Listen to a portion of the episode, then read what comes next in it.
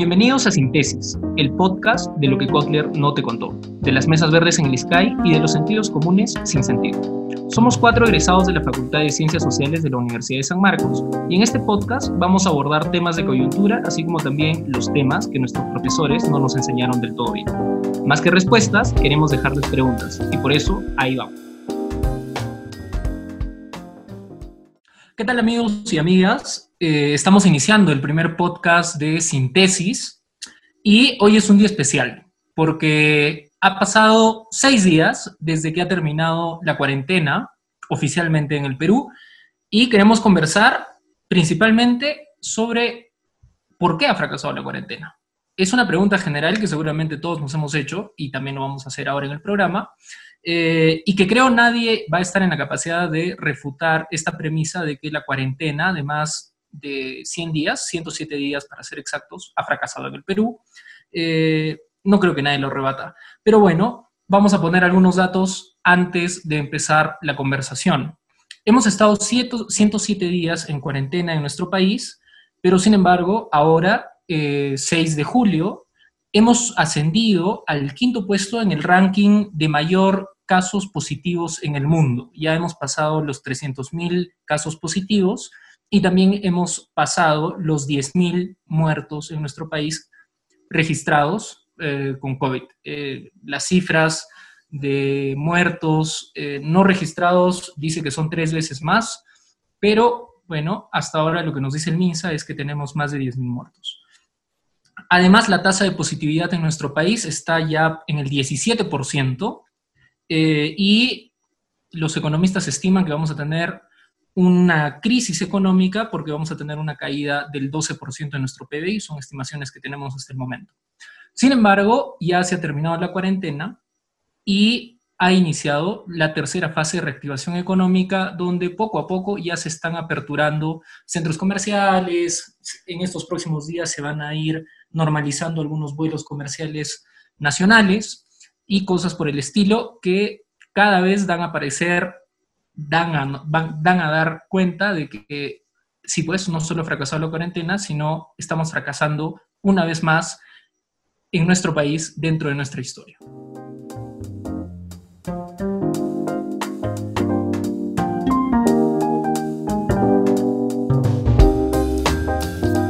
Quiero dar la bienvenida a Estefano Corso, a Luis Miguel Purizaga y a José de la Cruz, que siempre nos acompañan. Eh, no creo que alguno de ustedes, alguno de ustedes tres, crea que la cuarentena ha funcionado, eh, o sí, no sé, ¿qué nos puedes decir tú, Luis Miguel? Tú que eres el más empeñoso y siempre el que está a favor de Vizcarra en casi todas sus decisiones. Este, ¿Ha funcionado? Sí, estamos acá con el oficialista del grupo. ¿Ha funcionado la cuarentena o coincides con esta premisa de que no ha fracasado la cuarentena y bueno, pues vamos a ver qué pasa? No, no, yo sí te doy la razón completamente. Ha fracasado, ¿no? Sí, sí, sí. Ha fracasado y, ha fracasado bien. Bien fracasada. Porque, ah, ya. ah, ya.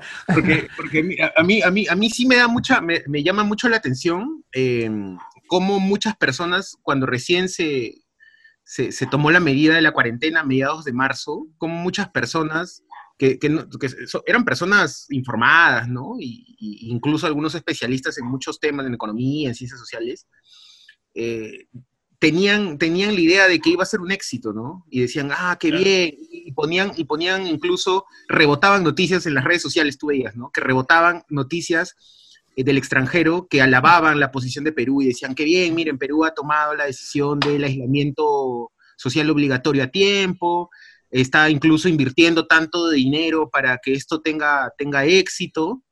Y claro, había pasado que recién una semana, ¿no? Y, toda la gente estaba ilusamente, creo, eh, en modo positivo, y estaban pensando de que esto iba, iba a acabar en dos semanas, ¿no? Porque se había... el milagro peruano, sí. Sí, algo así, ¿no? Eh, era el milagro peruano. Entonces todo el mundo decía, bueno, estaban convencidísimos que esto terminaba en dos semanas, y que, porque claro, se habían tomado las decisiones a tiempo, ¿no? Y, al final lo que, lo que terminó pasando después de dos semanas, a inicios de abril, es que si uno ve en las tablas de, de medición de nivel de contagios, entre finales de marzo e inicios de abril, el, nivel de contagio se dispara y de ahí nunca más bajó, ¿no? Entonces, para comenzar, pésimo, ¿no? Claro, claro. Ahora, eh, sí, lo que dices es cierto, ¿no? En la primera semana o las primeras dos semanas hemos tenido un optimismo que curiosamente hasta ahora Vizcarra lo tiene, ¿no? Eh, pero ese optimismo en esas primeras semanas, no sé si recuerdan que Estefano compartía las noticias de The Economist, ¿no? The New York Times, porque él vive en Estados Unidos y está mucho más relacionado a, a, ese contexto. Así que, ¿tú también crees, Estefano, que ha fracasado o todavía mantienes el optimismo inicial con el que estabas en el grupo? No, yo pienso, o sea, creo que también es muy válido hacer una pregunta, eh, o sea, hacer la pregunta contraria a esa, ¿no? existe un universo donde la cuarentena no hubiera fracasado en el Perú, eh, porque, y como ya vamos a ir seguramente conversando eh, a lo largo del, debate, pero claro, hay, existen causas estructurales, existen causas eh, culturales, si quieres, ¿no? De, la idiosincrasia propia de, la ciudadanía que tenemos o, o, la ciudadanía que no tenemos, que han llevado a que finalmente todo se desmorone y tengamos el panorama de ahora, ¿no? Que es francamente desolador. ¿no? Pero yo creo que, claro, en un análisis frío, la cuarentena logró uno de sus objetivos principales, que era, eh, digamos, eh, garantizar cierta estabilidad en el sistema de salud pública, de atención de, salud pública, durante un tiempo, ¿no? Eh, porque inevitablemente iba a colapsar, ¿no? Que es lo que, lo que ocurrió y, bueno, lo que estamos viendo ahora, ¿no? Por eso, eso es válido, ¿no? escuchan, cuídense. claro, eso es válido. O sea, claro, sin cuarentena todo hubiera estado peor, lógicamente, ¿no? Hubiéramos colapsado. Sirvió, sirvió para ganar rápido, ¿no?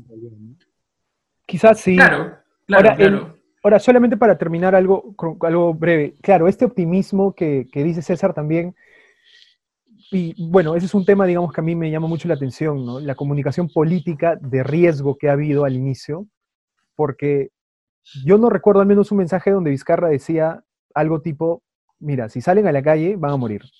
O sea, era como, era, era bastante, su discurso era como que nos vamos a abrazar de acá a un mes, vamos a volver a abrazarnos, ¿no? Así que me distancio ahora.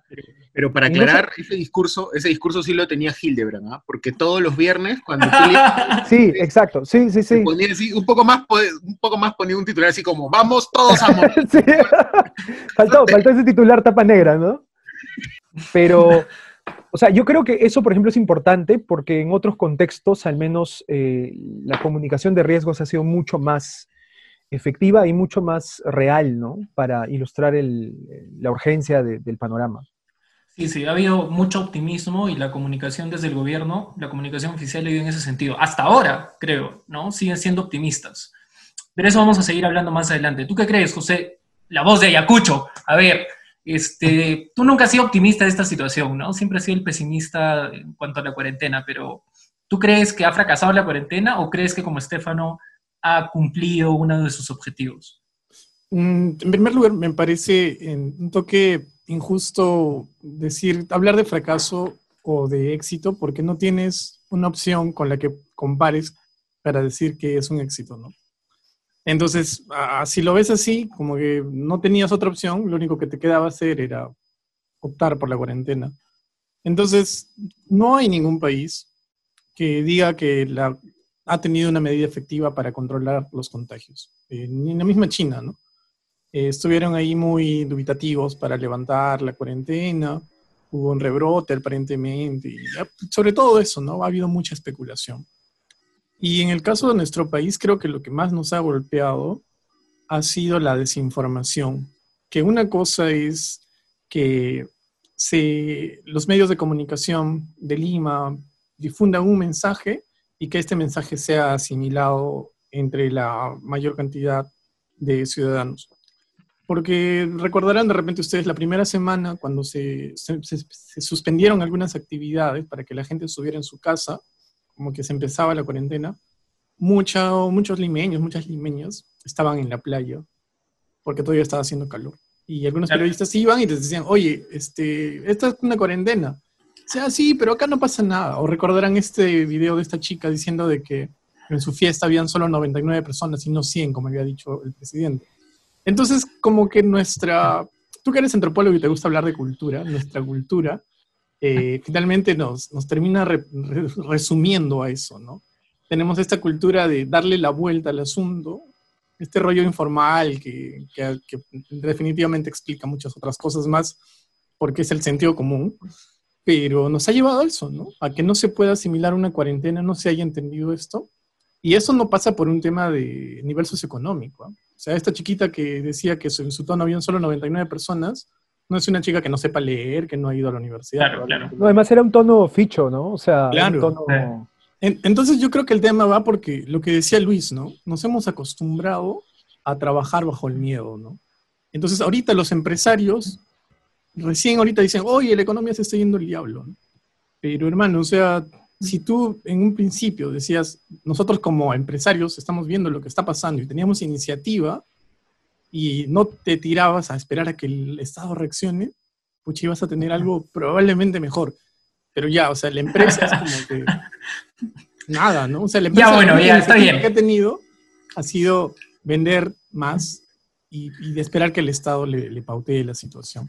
Así Bueno, que- pero, o sea, lo que dices, ya está bien, de eso vamos a hablar más adelante, ¿no? Pero, No, César, no está bien. este, no, no, no, de eso vamos a hablar más adelante. Pero el- el tema es, o sea, creo que hay cierta coincidencia cuando decimos que la cuarentena ha fracasado en que no se han obtenido los resultados que queríamos obtener. O sea, no significa que comparar con otras situaciones eh, utópicas donde hubiera funcionado otro tipo de medida, ¿no? Sino de que estamos hablando, como he dicho al inicio, de que ya hemos pasado los 300.000 positivos en el, en el Perú y estamos en el quinto puesto en el mundo de contagiados después de 107 días de cuarentena. O sea, Sí.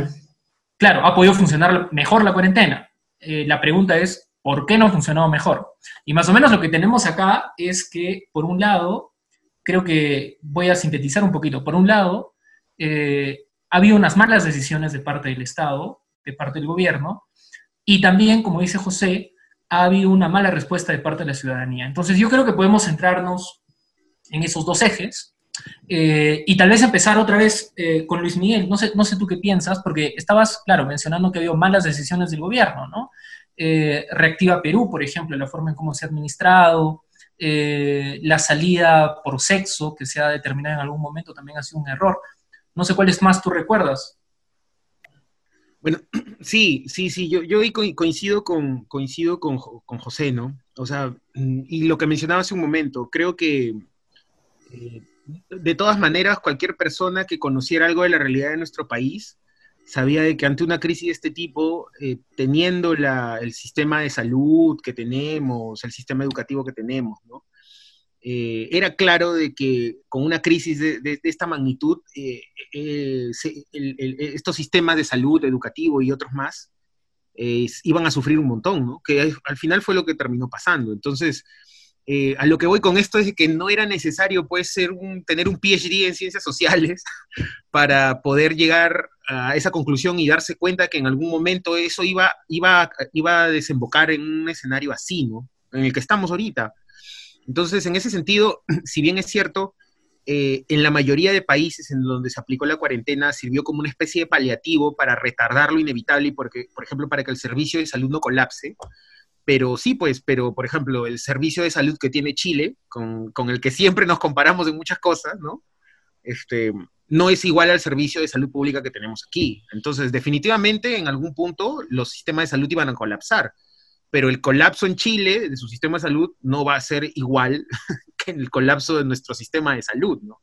Claro. Entonces, eh, creo que comenzando por ahí, estaba claro que hay, hay, cuestiones estructurales ahí, Va- vamos a utilizar este término que nos encanta usar a los científicos sociales, lo estructural, que te condiciona de una u otra forma un poco el resultado que vas a obtener de las medidas que tomes sobre la marcha. Entonces, eso por un lado, ¿no? Y lo otro, lo que tú comentabas, ¿no? Al margen de eso, hay medidas que se tomaron sobre la marcha eh, que fueron muy malas, ¿no? Y, y- y- tampoco vamos a escudarnos y decir, bueno, pero es que, este, dada la situación, el contexto, eh, se hace camino al andar, ¿no? Y, y se van tomando decisiones sobre la marcha. Ya, ok, es cierto, hay un grado de incertidumbre grande, definitivamente eso existe. Pero justamente para eso tienes técnicos y un equipo capaz que, que- que se ha preparado justamente para poder hacer frente a escenarios como estos de crisis y que lo que va, lo que va, lo que se va a conseguir eh, con estas personas, con estos técnicos, es aminorar los daños, ¿no? La, la mayor cantidad posible lo- los aminoras. Claro, pero algunas veces eso ha empeorado la situación, ¿no? En el caso, por ejemplo, de, salud, de salidas por sexo, empeoró la situación y generó una mayor tasa de contagios. Y recordemos lo que dijo, en este caso fue Farid Matuk, ¿no? Sí, lo decimos con nombres, porque acá no nos callamos. Un saludo, Farid. A mí me cae bien. Un saludo, Farid. yo voté por ti, yo voté por ti. sí, sí, sí lo que, lo que él dijo fue algo que a mí se me quedó grabado y creo nunca se me va a borrar, ¿no? Dijo, bueno, lo que pasa es que pecamos de exceso de enfoque de género, algo así. No, exceso de igualdad, exceso de igualdad. Exceso de igualdad, Sí. Dijo, no, lo que pasa es que eh, pecamos de exceso de igualdad. Y entonces es como que, ¿qué? ¿Cómo que pecamos de exceso de igualdad? O sea, ¿qué, es esto, no? ¿Cuál ha sido el criterio? Bueno, y tampoco, y tampoco, este, este, este podcast tampoco quiere darle con palo a Farid, pero también él hizo unas aseveraciones en su Twitter, en sus redes sociales, acerca de que, todo. Sí, ajá, de, que a partir de cierta fecha llevan, los números iban a comenzar a estabilizarse de infectados y a decrecer, y al final eso nunca pasó. Entonces, mira, con todo el cariño y respeto que uno le puede tener a Farid Matuk, ¿no? Porque el hombre sabe sus temas y eso nadie lo duda, pero específicamente en esta, en esta situación, en, este, en esta crisis, no, no le atinó. No le atinó y al final lo que tuvo que hacer fue borrar su tweet en sus redes sociales, tuvo que salir a explicar por qué decía una cosa y al final eso nunca se cumplió. Entonces, creo que esa es una pequeña muestra de, cómo dentro de, en el mismo devenir de la cuarentena, desde el Estado también se tomaron decisiones muy malas, muy Pero allí también, o sea, allí, y solamente para, para puntualizar algo en lo que menciona Luis, me parece que la culpa es un poco repartida, ¿no? O sea, no solamente es de Farid porque tío, ese, o sea, ese error de, la salida por sexo le corresponde netamente a los técnicos y asesores de ciencias sociales que tenía el gobierno, ¿no? O sea, no puede ser que nadie no le haya dicho a Farid eh, con tantos, bueno, especialistas en género como, oye, causa, por si acaso, como que la canasta básica en el Perú, por los, o sea, en su mayoría, casi absoluta, la sostienen las mujeres, ¿no? Y lo más probable es que va a suceder lo que, lo que finalmente sucedió, ¿no? Que los días que eran salidas de mujeres, pues era un caos total porque la mayor cantidad de gente salía, pues, ¿no? Yo no sé, por ejemplo, si el Estado en algún momento va a sacar eh, estimados, bueno, eso sería, sería importante como un reconocimiento de errores, ¿no? De cuántas, cuántos contagios y, bueno, posteriormente muertes pudo haber causado esa, esa política, ¿no? Pero creo que es importante al menos que, lo bien, haga. bien difícil esperar eso, ¿no? Pero, o, sea, no sé si ustedes recuerdan, este, José nos pasó parte de la entrevista de, de Farid, donde hace poco decía, justificaba esa, decisión y decía de que según cálculos de Google y según algún tipo de medición de celulares, este, habían tomado la decisión porque, eh, según los celulares, más varones salían que mujeres, ¿no? Una cosa así. No sé si recuerdas esa entrevista, José. Sí, o sea, lo, lo loco de Farid es de que Farid está rodeado de más personas que viven pensando en su realidad inmediata. Entonces, esto no es culpa de Farid, ¿no? Porque finalmente nadie es culpable de la burbuja a la que pertenece. La, intención sería, y lo óptimo creo para ser asesor de una persona que dirige las riendas de un país, es de que esté rodeados de personas que cuestionen su sentido común y tengan el mínimo de intención de acercarse a los que no son como tú. Entonces, si es que tienes asesores que vienen de ciertas instituciones o universidades que todos conocemos, que están ubicadas en Lima, entonces, obviamente su sentido común les va a llevar a decir, oye, sí, pues no, o sea, soltemos el asunto para que eh, salgan por género, porque finalmente eh, la dinámica en el supermercado puede ser controlada, sí. Pero la realidad les dio la espalda, ¿no? Y yo estuve tratando de hacer algún intento, así, viendo los datos que ha soltado el observatorio del MINSA, pero ahí hay mucho, mucho juego estadístico y la estadística es bien manipulable, ¿no? Y uno se va dando cuenta de que hay cosas que, pueden irse estudiando con mucha más profundidad. Y ahí es donde yo decía, si es que yo sin ser parte del Estado, o sea, yo soy un mortal que ha agarrado un software y ha hecho un cruce de dos variables, he podido conjeturar algunas cosas. Si tú estás dentro del Estado, no tienes dos variables, tienes por lo menos 10 variables a 15 variables para identificar y, y seguir el ritmo de cómo está yendo el contagio. Entonces creo que ellos no han utilizado esas herramientas, ¿no? Y con eso yo quiero como que adelantarme a la conclusión del sentido común también que tenemos en las ciencias sociales, que es este tema de que este es un asunto estructural. Porque si fuera estructural, Estados Unidos, Brasil, India, Rusia, que son los cuatro que están encima de nosotros, tendrían los mismos problemas estructurales que nosotros, no los tienen. Entonces yo creo que hay que dejarnos de tonterías y dejarnos ¿no? Deja, deja, deja sin piso a todas las ciencias sociales, qué abusivo Pero, pero dime, Fuertes declaraciones. Julio Colder ya murió, pues César, o sea, Julio Colder habrá predicho que, que, que tiene un periodo de caducidad la democracia, etcétera, pero las ciencias sociales tiene que refrescar si quiere ser un buen consejero y, quiere y si quiere romper con la estigmatización que tiene como inútiles, ¿no? O sea, Farid Matuk ha demostrado y ha hecho quedar muy mal a toda la gente que ha abrazado el discurso de género en un momento. O sea, eso nos ha puesto un aprieto. ¿Así tú crees? Tú, César, Yo que creo que a marchar con ni una menos. Dime cómo te ha sentido cuando, cuando Farid Matuk puso en el piso el asunto del enfoque de género con esa decisión. Mira, yo no sé, yo creo que eso lo podemos debatir, porque eh, yo creo que en algún momento el discurso de, género se ha empoderado mucho más después de las decisiones que ha tomado Matuk. Pero bueno, ese es otro debate. Ese es otro debate. Común, ¿no? Ese es otro debate, ¿no? Sí, sí, este, pero ya, acá no vamos a hablar más de, más de Farid, que nos cae bien. Un saludo para él siempre. Este, pero bueno, esa, por ejemplo, fue una medida en la que el gobierno se equivocó. Eh, ¿Qué otra medida, por ejemplo, eh, ha adoptado el gobierno en el que se ha equivocado? A mí se me ocurre, por ejemplo, que el gobierno tuvo una, un mal manejo de la gente que quiso retornar a sus regiones de origen. Eh, yo creo que el gobierno no la vio, simplemente, y que además tuvo una mala decisión porque hasta ahora no han logrado retornar de forma legal, si es que queremos decirlo así, todos los inscritos en las listas de retorno que tenían eh, el gobierno para todas las regiones. ¿no? Este, para Ayacucho, por ejemplo, no sé cómo ha sido esto. No, ha sido terrible. La gente, ha habido gente que ha, vuelto caminando. Este, y, o si no, se metían a los camiones que transportaban alimentos, ¿no? A los que transportaban verduras, frutas. Y la gente llegaba así. Pero yo creo que esto puede irse un poquito más atrás en el sentido que mencionaba Estefano, que es la comunicación del gobernante hacia la ciudadanía. Cuando tú quieres tomar una decisión radical, que ha sido una cuarentena dura y todos los medios de comunicación internacionales han reconocido como tal a esta cuarentena, una cuarentena muy dura, estás agarrando de sorpresa a todas las personas. Entonces, eso también es un factor que ayuda a que la gente no tome las previsiones necesarias para estar en sus casas conteniendo el, periodo de, aislamiento. ¿no? Entonces, si tú me cierras de un momento a otro los mercados y la gente se copa y se desespera y no generas un discurso de tranquilidad, no de esperanza, ojo, ¿ah? que es distinto de estar esperanzado en que vamos a pasar el problema, sino de, llevar las cosas con cautela. y no tienes un líder que te empuje eso, creo que eh, las decisiones como que la gente se está yendo de Lima porque no tiene trabajo, claro, es consecuencia de que no han podido prever nada. ¿Cuánto tiempo hemos tenido nosotros para enterarnos de que iba a empezar la cuarentena? Nos hemos enterado un domingo en la noche. Pero tú crees que eso en realidad es un problema? O sea, particularmente yo no creo que sea un problema que se haya anunciado la cuarentena de un momento a otro. Yo creo que al igual que en, México España... Tiene, México tiene más población que nosotros y está debajo de nosotros en la cantidad de contagiados y la cuarentena ha sido súper flexible ya. Creo que no ha, no ha sido tan dura como la peruana.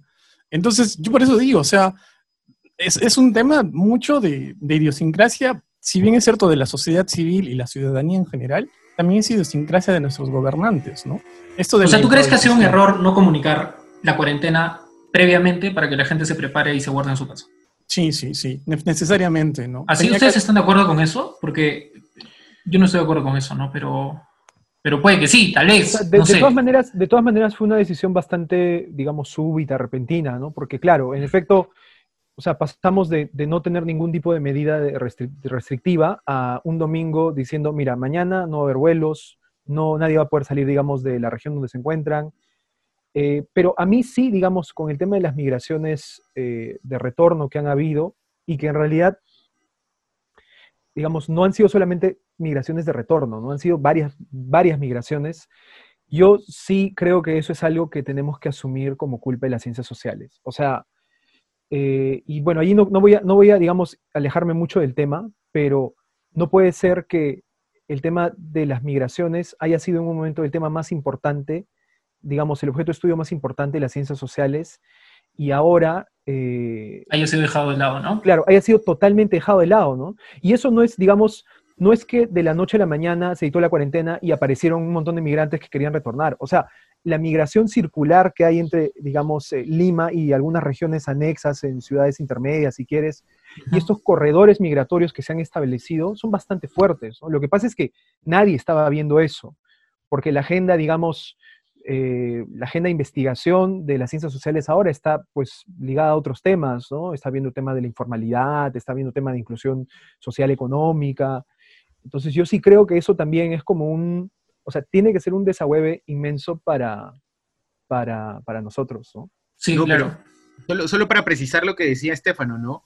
Eh, eh, cuando él menciona que, bueno, los temas de investigación de las ciencias sociales están por otros, eh, por, otros, por otros escenarios, por otras esferas, como por ejemplo la informalidad, hermano, a la informalidad tampoco le achuntaron a nada. O sea, ¿cuáles son las medidas? O sea, sí, exactamente. Tampoco le achuntas por ahí. Mira, yo, yo creo de que una, un, yo creo que hay que analizar el factor refrigeradoras. Así yo le he llamado a eso. Claro, claro, claro. O sea, los que, los, los, los, que tenían este dato de que hay un montón, al menos en Lima, eh, familias que no tienen una refrigeradora, era un dato que normalmente es el dato lo manejan pues los científicos sociales, ¿no? No lo va a manejar un abogado, un ingeniero, digamos.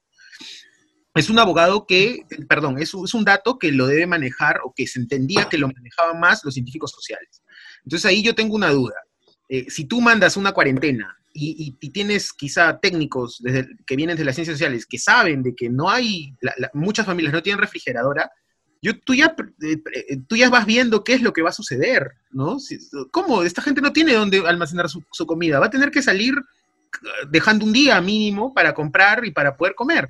Ahora, yo ahí sí, sí tengo una duda, porque yo no sé si es que esa medida fracasa, digamos, porque el, gobierno se demoró en conformar un grupo de trabajo compuesto por científicos sociales. Creo, me da la impresión que fue porque se demoró, o fue porque desde un inicio los científicos sociales que ya estaban en este grupo de trabajo no la vieron, ¿no? No se dieron cuenta. Yo soy, yo soy, yo soy de la opinión que eh, no la vieron. Y no la vieron porque, por ejemplo, no le puedes pedir a una persona que hace sus compras en Vivanda, digamos, hay que revisar un poco el perfil de todas las personas que integran las comisiones de ciencias sociales, que te hablen pues de la carga eh, que hay sobre las mujeres en los mercados, digamos, al aire libre, ¿no? Como tampoco le puedes pedir a una persona que no viaja a regiones, pues viajan a, a Miami, a España, que te hable pues de las gran, los grandes corredores migratorios internos. Allí sí yo siento que, pucha, eh, eh, sí le acabamos un poco, ¿no?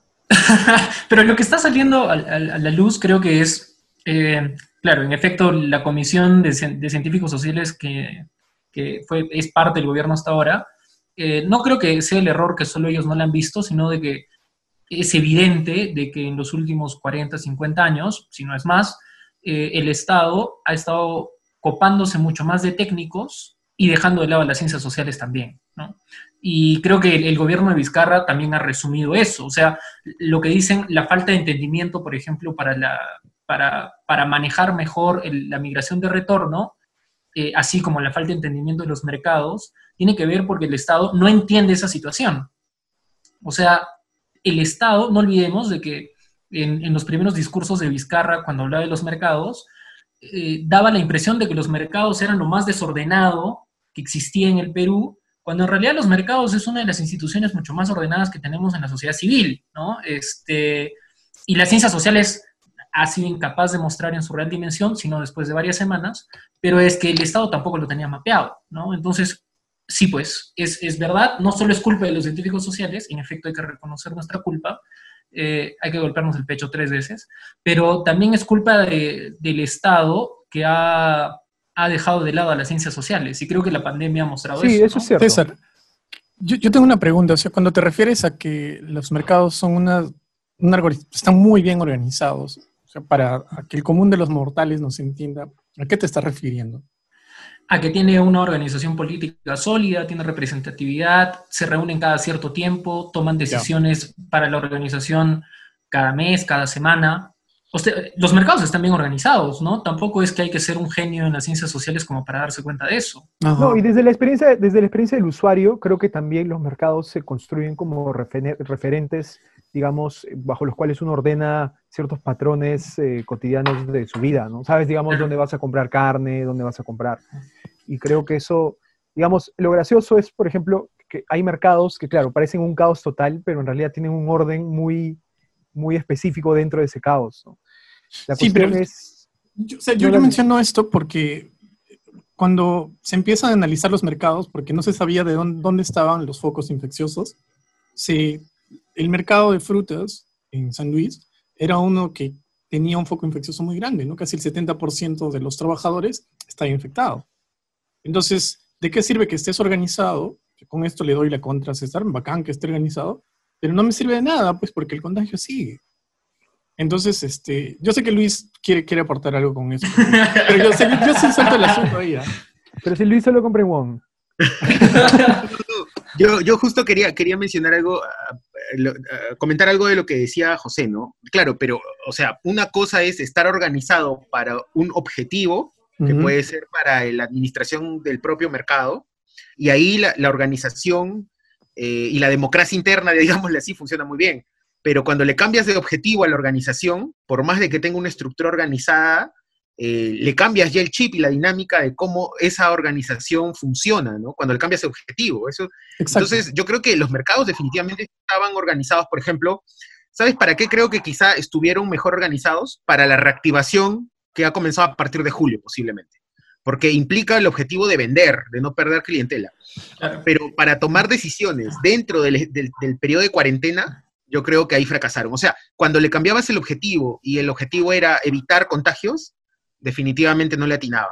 Sí, ahí coincido totalmente con Luis. Y, y, agrego una cosa, o sea, y ahí de nuevo está la labor del Estado.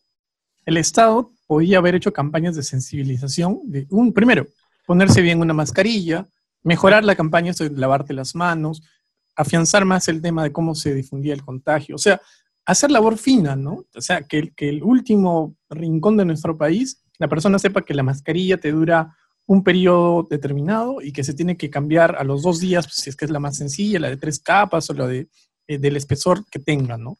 Y esa campaña demoró muchísimo, demoró muchísimo. Entonces, si yo no estoy informado para eso, yo puedo estar muy organizado, como dice Luis, pero esa organización no me sirve de nada porque para tomar decisiones necesito información.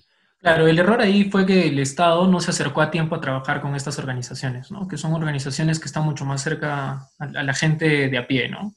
Este, sí, básicamente es eso. Por eso digo de que también es uno de sus fracasos del, gobierno darse cuenta de esto. Eh, y darse cuenta además de que el mercado cumple una función de espacio, espacio socializador para mucha gente, ¿no? Que es algo que también el Estado se dio cuenta muy tarde. Eh, porque como ya decíamos, está lejos de las ciencias sociales y los científicos sociales tampoco decían esta boca es mía, ¿no? Mm. Creo que hay que asumir que habría que preguntarnos cuántos pronunciamientos, por ejemplo, de los colegios profesionales de ciencias sociales hemos leído en esta cuarentena sobre temas específicos como ese, ¿no? Yo creo que ninguno. Están, en, eh, cuarentena, eh, recuerdo que este, la Escuela de Antropología de San Marcos sacó uno eh, impulsado por, eh, por Luis Elvira Belaunde, que tejió muy fino para sacar ese comunicado, pero para pronunciarse sobre el manejo de la cuarentena en pueblos indígenas en la Amazonía, ¿no? Pero después de eso, no ha habido... el único, ¿eh? no ha habido más. No, no ha habido nada más, ¿no? En, ninguna universidad más, en Perú, eh, en ninguna escuela tampoco. César, pero, o sea, hay que ser bastante, mucho más exigentes con esta cosa, ¿no? Yo te puedo entender de que tú puedas sacar un pronunciamiento en, una en condiciones mucho más distendidas, ¿no? Pero en una condición tan adversa, lo que tú tienes que hacer es hacer un, utilizar las redes para que tus sugerencias peguen, ¿no? O sea, un no, pero para eso sirve un pronunciamiento, ¿no? O sea, que sean propositivas. Claro, que sean propositivas. O sea, si tú dices, oye, piensen en los indígenas, claro, yo pienso en ellos, pero no sé qué hacer con ellos. No, no, pero fue propositivo. O sea, no sé si has leído el pronunciamiento. Por eso te pregunto, o sea, ¿qué tal? No, no, sí fue propositivo. Pronunciamiento si no tienes una propuesta. no, sí fue propositivo. Pero igual, mira, yo creo que ese tema, hablar de las ciencias sociales y su relación con el Estado, puede llevar a otro programa, porque es un tema gigante, pero me parece que coincidimos en decir que eh, es uno de los factores de por qué las decisiones del gobierno, varias que ya hemos enumerado hasta ahora, han fracasado. ¿no? Básicamente creo que es eso. No sé si ustedes recuerdan algún otro fracaso más del gobierno, seguramente hay más, ¿no? Pero que podamos mencionar y que podamos intentar ver las causas de por qué ha fracasado esa decisión. Bueno, el, caso que, que, que, estuvo en portada en, un montón de diarios y bueno, en algunos, en algunos portales en internet, el caso de Reactiva Perú, ¿no?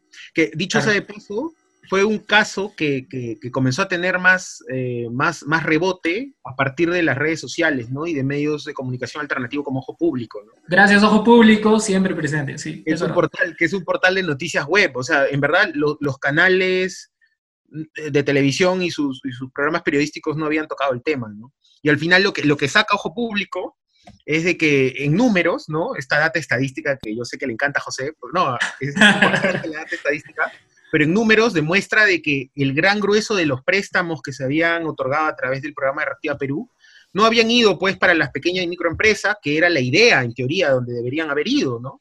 Sino que fueron a las grandes empresas, ¿no? A las grandes corporaciones. Entonces, ahí también hay todo un, sistema a partir del cual el, Estado da el dinero, eh, que justamente demuestra también estas cuestiones, problemas que viene arrastrando desde, desde, mucho tiempo atrás, ¿no? O sea, el Estado no tiene la capacidad de gestionar la plata. Eso, en, otro, en, sentido eh, sencillo es eso, ¿no? Eh, en resumen es eso. Entonces, como el Estado no tenía la capacidad de gestionar la plata, recurrió a los bancos. Entonces le dijeron, mira, en palabras sencillas, mira, yo te voy a dar la plata a ti, tú te vas a encargar de hacer el, análisis crediticio de a quién le das y tú, te, tú vas a, eh, eh, en entonces tú vas a ser el, intermediario para dar el dinero a los que lo necesiten. Obviamente los criterios que hubiera aplicado el Estado van a ser completamente diferentes a los criterios que aplicaron los bancos. Los bancos solamente estaban viendo tasa de retorno, rentabilidad, y obviamente esos no son los criterios con los que debió haber, se debió haber accionado, ¿no? Sobre todo clientes fieles, ¿no? Sobre todo clientes fieles. Sobre todo clientes que, les garantizan a los bancos de que se podían pagar los préstamos. Claro. Y, entonces, si estamos utilizando ese criterio, entonces ya no se va a beneficiar definitivamente a los que más lo necesitaban, sino a los que tenían mayor capacidad crediticia. Ahora, la realidad es de que hay un montón de pequeñas y microempresas que no tienen esa gran capacidad crediticia. Entonces, obviamente, a ellos no se le dieron los préstamos. Ahora, esto que es tan obvio y que era tan fácil de ver, el Estado no lo vio. no lo vio. Y al final, el, eh, Reactiva Perú ha terminado siendo un programa que, en resumen, terminó favoreciendo más a aquellos que no necesitaban tanto el salvataje económico. Desgraciadamente, terminó ocurriendo. Claro, claro, pero tú crees que en realidad claro, ahora ya, no estamos hablando de ciencias sociales, ¿no? Sino, yo creo que ahí hay un factor ideológico, ¿no? No sé qué opinan ustedes, pero yo no creo que el Estado o los técnicos del Estado no lo hayan visto, sino yo creo que o no lo han querido ver o simplemente hay una situación ideológica que no les permite ver eso, sino que es parte de la normalidad, este, que son cosas distintas, ¿no? O sea, son cosas distintas. Una cosa es no verlo y otra cosa es no querer verlo. O también, eh, o sea, en buen cristiano, fue una pendejada, ¿no? O sea, creo que Reactiva Perú se resume en eso, ha sido una gran pendejada, ¿no? Claro. Y se ha aprovechado también la poca capacidad de movilización que tenemos como ciudadanía para que simplemente no se haga nada al respecto, ¿no? Y no se va a hacer nada tampoco. Eh, porque, por ejemplo, un tema a, propósito de, lo de Reactiva, o bueno, al menos eh, en cuanto a, a medidas económicas que tomó el gobierno, en parte uno de los errores era el mecanismo de entrega de bonos, ¿no? Y también, digamos, el, porcentaje tan bajo de inclusión financiera que existe en el país, ¿no? Donde creo que, creo que cada, cuatro de cada diez peruanos tienen cuentas en bancos, ¿no?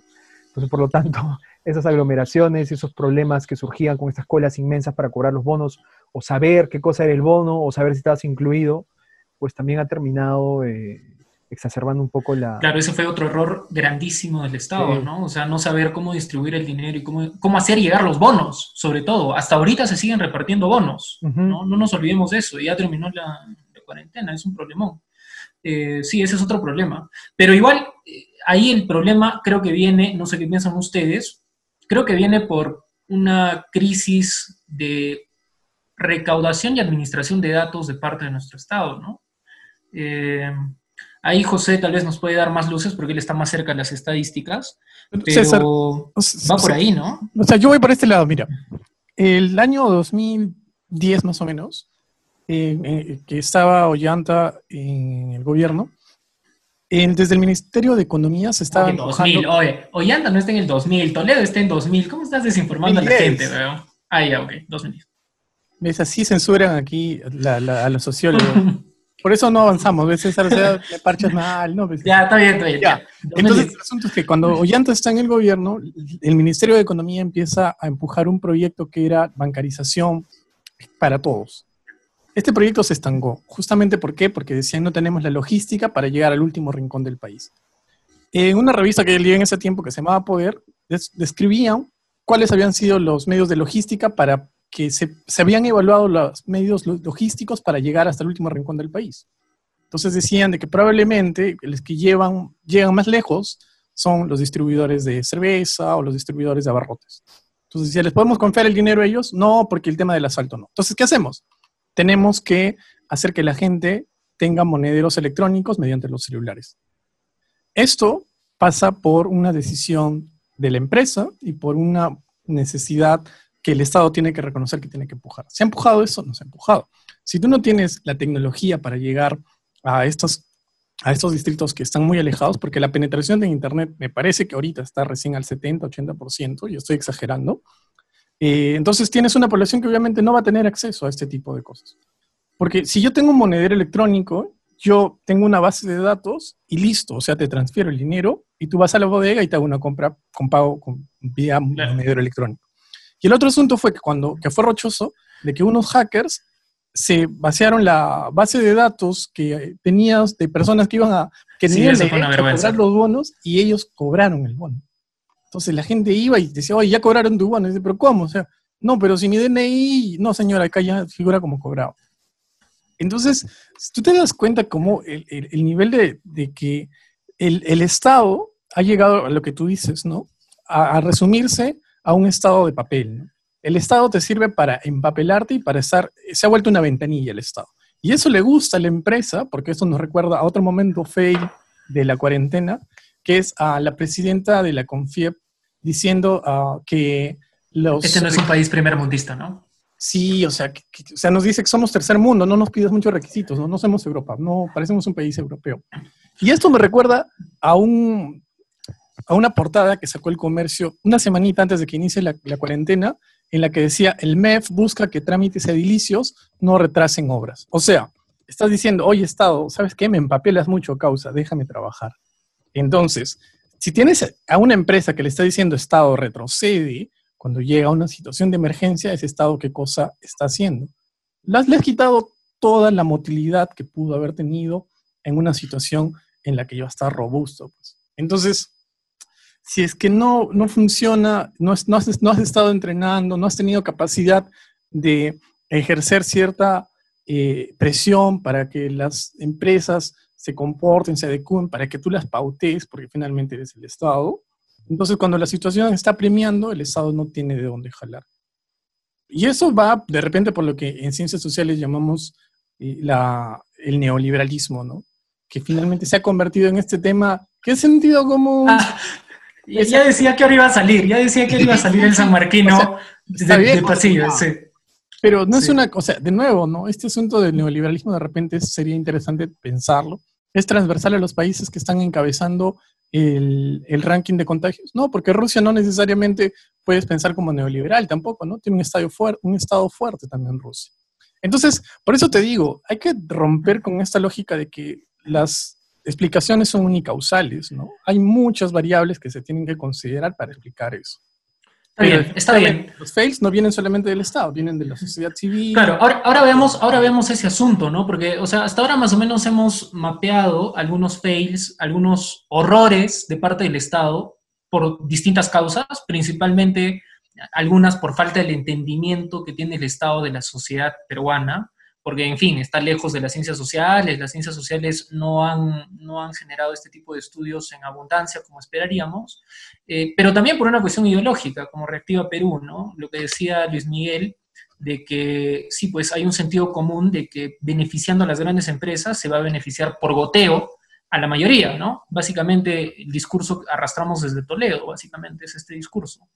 Eh, y algunos otros errores a causa de... Eh, una mala administración de datos de parte del Estado eh, y una agudización de las cuestiones estructurales que sí, a José no le gusta decirlo, pero creo que hay que decirlo, ¿no? O sea, las ciencias sociales se sostienen también en esto.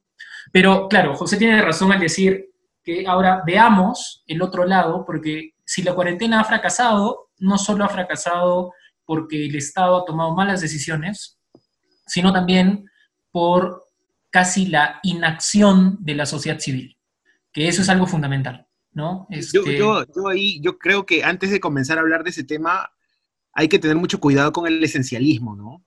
Porque cuando yo he conversado con mucha gente, que, bueno, no vienen desde las ciencias sociales, y otros algunos que sí, eh, lo que comentan es que dicen, bueno, pero es que el peruano es así, pues, no respeta las normas, le gusta lo informal, este, es desordenado, en gustan sus chelas en cuarentena, claro. Claro, le gusta sus chelas en cuarentena. Entonces, claro, tú veías, por ejemplo, de que alguna pollería de barrio comenzaba a trabajar en medio de la cuarentena casi clandestinamente. Entonces, cuando comentaban la noticia, la gente decía, claro, pe, pero que necesitas tu pollito a la brasa, ¿cómo vas a estar sin pollito a la brasa? O sea, y, y claro, eso tiene que ver también con cultura, pero creo que es necesario precisar de que no, no es bueno, no, no- haríamos mal si caemos en esto del esencialismo, ¿no? De que, bueno, pues así somos los peruanos. Y, y creo que tampoco va por ahí, ¿no?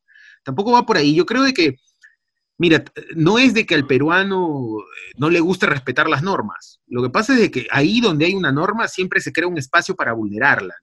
Y de gusta una u otra forma.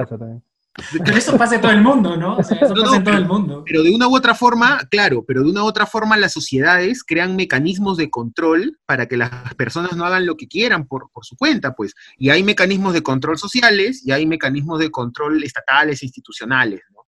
Entonces, cuando tus mecanismos de control sociales, eh, perdón, eh, institucionales desde el Estado no funcionan, o sea, no tienes policías que te están agarrando como en Estados Unidos y te obligan a usar mascarilla, o, no hay otros mecanismos institucionales que te, que, te, que te constriñan a hacer lo que tienes que hacer, entonces quedan los mecanismos de sanción social. Y en algunos lugares los mecanismos de sanción social no son tan fuertes porque justamente falta esto que es la cohesión social. Entonces, cuando tú no te sientes cohesionado con el grupo en el que vives, entonces te zurras porque te llega lo que opine tu vecino, lo que diga tu, tu casera. Entonces, yo creo que intento darle una especie de, estructura lógica desde un poco desde el enfoque de las ciencias sociales a esto, ¿no? Eh, mira, en una sociedad como la nuestra, que tiene debilidad institucional, tiene un Estado débil, como mencionaba José hace un momento, ¿no? Donde el Estado prácticamente es de papel y una ventanilla. Y por otro lado, el, el concepto de ciudadanía es un concepto que no existe prácticamente, es algo muy vacío, muy, muy endeble, ¿no?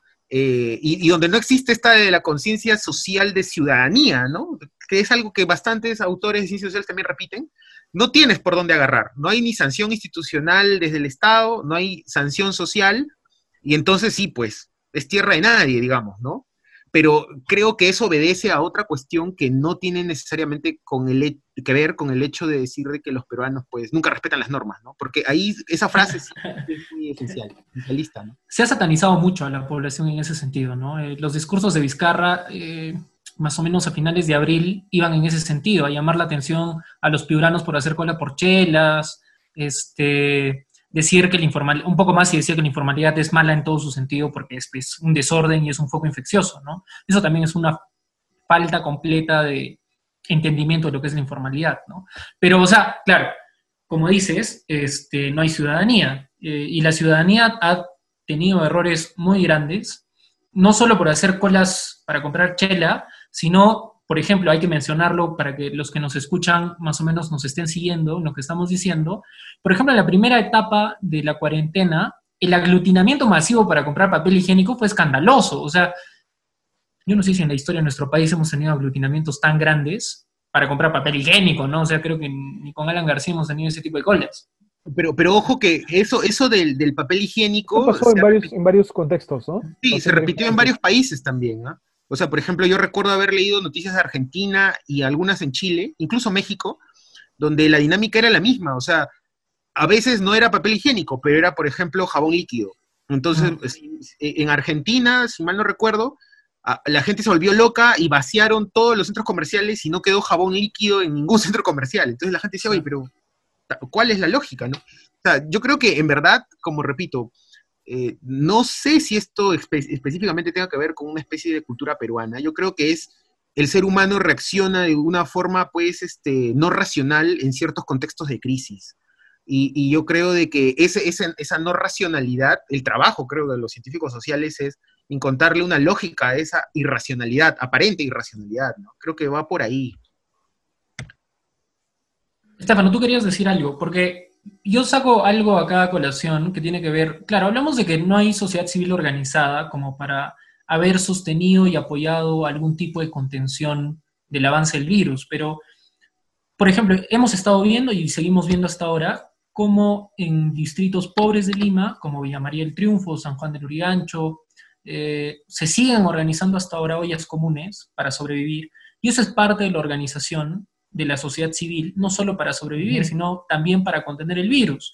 Este, en Lima, por ejemplo, en varias zonas donde no lleva potable, eh, se hicieron comisiones barriales y sectoriales para comprar agua para todos, ¿no? Este, entonces tenemos, sí, también algún tipo de respuestas de la ciudadanía para sobrevivir, pero también para controlar el virus. Sí, o sea, a mí lo que me llama mucho la atención es el hecho de que o sea, en parte sí hay una cultura, digamos, eh, de la informalidad que obedece a estas prácticas o estas conductas de, digamos, no obedecer el orden o no obedecer eh, ciertas reglas básicas de convivencia, pero que en muchos casos eh, se propician porque las personas no tienen condiciones básicas, digamos, de vida, ¿no? y eso va un poco de la mano con las cosas que veníamos conversando antes. ¿no? lo, lo, que sí ha sido para, bueno, para mí y creo para la mayoría de nosotros bastante criticable es que, por ejemplo, yo, yo quizás ingenuamente pensaba que los medios de comunicación iban a, quizás, no sé, ¿no? Como que mejorar alguna de sus prácticas durante este contexto. Y puta, sí creo que soñé de muy alto, ¿no? Porque lo primero que salió era como, puta, son, son informales porque quieren serlo, ¿no? Eh, o son pobres porque quieren serlo, ¿no? Y no se va más allá de ese análisis. Y creo que eso también, eso también parte porque, bueno, si hablamos de nuevamente este cuco del neoliberalismo, hemos dejado de, considerar al otro, ¿no? O sea, si hay alguna característica, digamos, muy peruana, quizás yo diría que es esa, ¿no? Como ya no hay esta idea de, de vida en sociedad, salvo algunos que creo que por, lo general surgen en, contextos ya extremos como esto que mencionas de las ollas comunes, ¿no? Que, claro, pues, o sea, hay zonas eh, en Lima, por ejemplo, donde, pucha, van a alimentar a 200 familias con cuatro o cinco ollas comunes, ¿no? Eh, y eso surge, digamos, de, de, la desesperación, pero también de esa capacidad que tenemos de reinventarnos en, en momentos adversos, supongo, ¿no? Claro, pero hay que diferenciar algo. A mí me parece importante esto, ¿no? O sea, una cosa es la solidaridad, que, claro, la, prensa la ha magnificado y siempre hemos estado orgullosos de eso, el peruano solidario, exitoso, en fin, ¿no? Que lo vemos hasta ahora, haciendo ollas comunes, viendo casos, por ejemplo, de distritos de Apurímac, de organizados que envían papas y algunas verduras a, a, a, los hijos del distrito en Lima, por ejemplo, ¿no? No sé si han visto estos casos, que ha sido muy común en el sur. Eh, esa es una cosa, ¿no? La solidaridad es una cosa, pero otra cosa es la ciudadanía. Porque, claro, la solidaridad puede ser parte de la ciudadanía, pero, por ejemplo, en el caso de Reactiva Perú, eh, la ciudadanía no se pronunció nunca, ¿no? Este, como hablábamos hace algunas semanas, si esto hubiera pasado en Chile, hubiera pasado en Argentina tal vez, eh, hubiera habido no solo respuestas en Twitter, sino gente en las calles reclamando eh, por estos derechos, ¿no? Eh, y reclamando por la forma desigual en cómo se están ejecutando algunas acciones del gobierno. Claro, hubieran sido manifestaciones masivas, ¿no? Claro. Eh, sí, definitivamente. O sea, son dos cosas distintas, ¿no? O sea, ahí, ahí valdría reflexionar un poco sobre la ciudadanía en nuestro país y cómo es que la ciudadanía no ha ayudado a controlar o por lo menos fiscalizar las acciones del gobierno en esta pandemia. otro ejemplo, por ejemplo, es redundando siempre, ¿no? Es eh, los reclamos que hay por las universidades. Yo tengo un hermano que está en una universidad privada aquí en Cusco y abusivamente les cobran el 100%, recién se han puesto a negociar para que les cobren a solicitud de los alumnos el 50% porque la universidad se cierra, y ya van dos meses en este reclamo, pero no pasan de ahí, ¿no? No pasan de Twitter, no pasan de Facebook, no pasan de algunos comunicados. Eh, no, no hay ningún tipo de actividad de la ciudadanía. Seguro hay otros ejemplos en otros lados, ¿no? Pero esa diferenciación me parece importante porque hay que reflexionar sobre la ciudadanía en nuestro país. A ese punto, César, creo que te estás yendo y estarías dando la razón a lo que el Congreso está queriendo hacer ahora, que es interpelar al actual ministro de Educación que fue director, perdón, este, dirigía la SUNEDU, ¿no?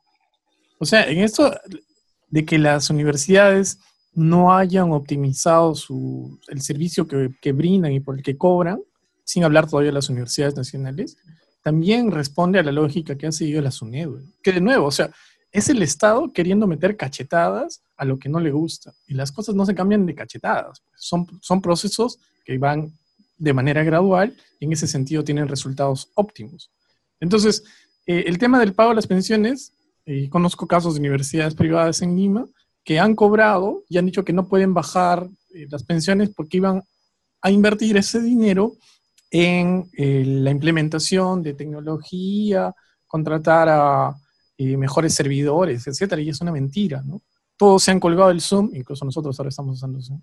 Entonces, eh, no hay pues un asunto de que se haya tomado ese dinero para gastar en mejorar la educación. Entonces, si me sigues cobrando lo mismo y yo estoy metiendo mi computadora a la luz del internet, todo, hombre, ¿en qué, te estás, ¿en qué estás gastando ese dinero? Y la universidad pero... está en el otro extremo. La universidad pública no tiene capacidad de implementar aulas virtuales si no es por el Google ahora, no tiene un sistema de bibliotecas que te permita al menos consultar en línea con acceso a base de datos, estoy hablando fuera de Lima, en el que la gente pueda acceder a eso y hacer investigación así, no, no la tienes. Entonces, la pandemia, lo perdón, la cuarentena lo que nos va dejando es de que te va agrandando las brechas que de por sí ya existían. O sea, en Lima, si bien, si bien es cierto, la gente tenía acceso a ciertos recursos, la cuarentena lo que ha hecho es, las personas que no tenían recursos ahora todavía están mucho más lejos de acceder a esos recursos. Y eso es una cosa muy grave, ¿no? Porque sí, pero tú crees, por ejemplo... Dime, dime. ¿Tú crees de que la cuarentena está jugando un papel en contra de la organización civil o tú crees que después de esta cuarentena que hemos tenido podemos esperar algún tipo de fortalecimiento de la sociedad civil? No, yo creo que no, no, va a haber fortalecimiento. Porque, esto me recuerda al vaticinio que hacía este filósofo Zizek o Zizek, que le gusta mucho a Luis Miguel. Porque Zizek salía diciendo que, que esto va a ser una patada a lo Kill Bill, al capitalismo, y de aquí va a surgir, van a surgir iniciativas este, cercanas al comunismo o sea, es una mentira, ¿no? El COVID se ha vuelto eh, una estampita en la que la gente quiere coleccionar y se ha salido a vender lo que sea, desde mascarillas con diseños hasta termómetros infrarrojos que la gente excede porque quiere protegerse. Entonces, si a eso le sumas de que cuando tú tienes la lógica instaurada y bien consolidada de que tú vas a poder resolver tus problemas en la medida en que tengas acceso al capital, entonces ya está el asunto, ¿no? Ya te dijeron, o sea, ¿qué sociedad civil necesitas? Lo único que necesitas es plata. Y la gente está saliendo a buscar plata y está compaginando esto con el discurso de la empresa que te dice, oye, la, pobreza va a subir siete puntos. Claro, como este país ha sido de ricos hace 10 años, están preocupados por la pobreza y dicen, déjenos trabajar. Sí, sí, sí. sí, yo creo que este Luis Miguel, que es seguidor de Paco Durán, ahí tiene mucho que decir, ¿no? Porque ah, lo único que ha quedado claro hasta ahora es que la CONFIEP es tal vez una de las instituciones dentro de la sociedad civil que tiene más poder dentro de esta situación y dentro del Estado, ¿no? Y es, el sindicato más importante del país. O sea, hay, que, ordenarnos. Espera, hay que ordenarnos. Bueno, sí es mediocre. ¿Tú qué decías, Estefano? No, decía, o sea, es el sindicato más importante del país, ¿no? El más organizado, el que tiene una, un objetivo ideológico más claro, ¿no? Sí, sí. Eso te dice bastante, ¿no? Sí, sí. ¿Tú qué dices, Luis Miguel? O sea, claro, si vemos la sociedad civil en esos términos, no hemos tenido una respuesta organizada ni de fiscalización, pero el caso este, ausente, el caso que hay que mirar es el de la CONFIEP, ¿no? Tú que eres seguidor de Paco Durán, ¿qué nos puedes decir, este, Luis? Porque yo sé que tú te vas a mandar tu rollo así bien anti no, no, no, no, Yo solamente quiero, quiero precisar una cosa de lo que mencionaba José, ¿no? Este, en verdad, sí he leído Zizek, pero no soy tan seguidor. en, este, en, este, en, este, en este punto en particular, porque hay un documento que, bueno, la mayoría quizá de científicos sociales ya, ya lo, lo ha de ver ojeado, que, es, que se llama Sopa de Wuhan, ¿no? Que, que saca justamente Zizek y otros, y otros académicos ahí eh, y ensayan respuestas, cómo, cómo va a ser el mundo pues, después de la, de la pandemia, ¿no? en ese aspecto yo le voy más al, surcoreano, este filósofo surcoreano. sí, que las cosas se van a agudizar. Byung-Chul Han, claro. No, ahora, no sé si exactamente el nombre seguirá así, ¿no? No, no sé surcoreano, pero... Y él más bien, lo que, más bien lo que postula es de que vamos a salir peor, ¿no? O sea, y de que este, esta crisis no nos va a sacar de, entre comillas, el neoliberalismo, sino de que más bien va a ahondar, va a ahondar las diferencias sociales, va a ahondar la crisis económica. Si ya, habíamos, ya teníamos problemas antes de la pandemia, que pasaban por temas de reforma política, reforma social, todo eso se va a ahondar, ¿no? Y, va a empeorar. Entonces, por ese lado yo le, voy al surcoreano.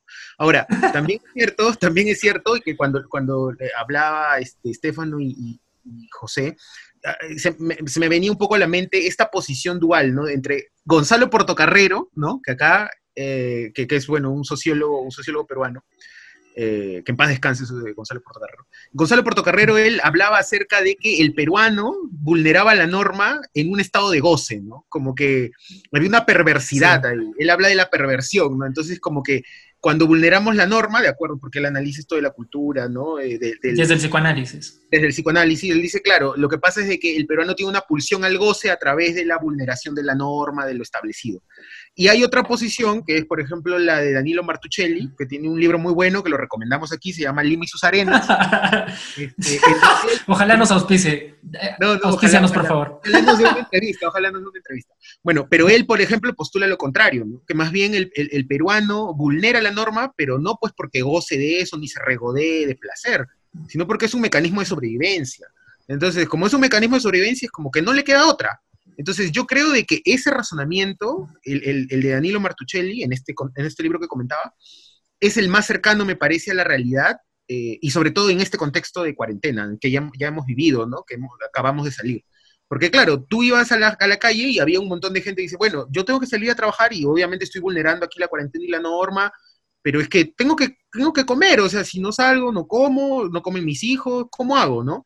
Incluso cuando le decía, oiga, pero su mascarilla está toda, incluso me acuerdo haber visto en un, reportaje en donde la, reportera va, y, o sea, un poco de criterio también, ¿no? A los chicos que limpian las lunas en los, en los, semáforos, iba y les preguntaba, oye, pero tu mascarilla está cochina, ¿no te das cuenta que tu mascarilla está cochina? Sí, sí. Entonces es como que, oye, ¿qué es esto, no? ¿No te das cuenta que a las justas ese chico habrá, no sé cómo, habrá conseguido una mascarilla y encima le está reclamando porque está cochina. O sea, entonces yo creo que ahí hay, ahí, hay un... Mira, yo creo de que ahí, y, viéndolo desde el enfoque de nosotros que somos científicos sociales, tenemos dentro de este contexto y para adelante la gran tarea de cambiar ese sentido común tan, tan jodido que mucha gente tiene. El, sentido común de la, de la reportera o de la periodista que le dice al chico que limpia lunas en el semáforo que porque su mascarilla está cochina. O sea, Creo que esa es la chamba fuerte que tenemos. Está bien, está bien. Bueno, para ir cerrando, este, creo que ya hemos dado más o menos forma a los argumentos. Eh, sí, en efecto, coincidimos en que la cuarentena ha fracasado, pero ha fracasado principalmente, como hemos dicho en este programa, por dos razones fundamentales.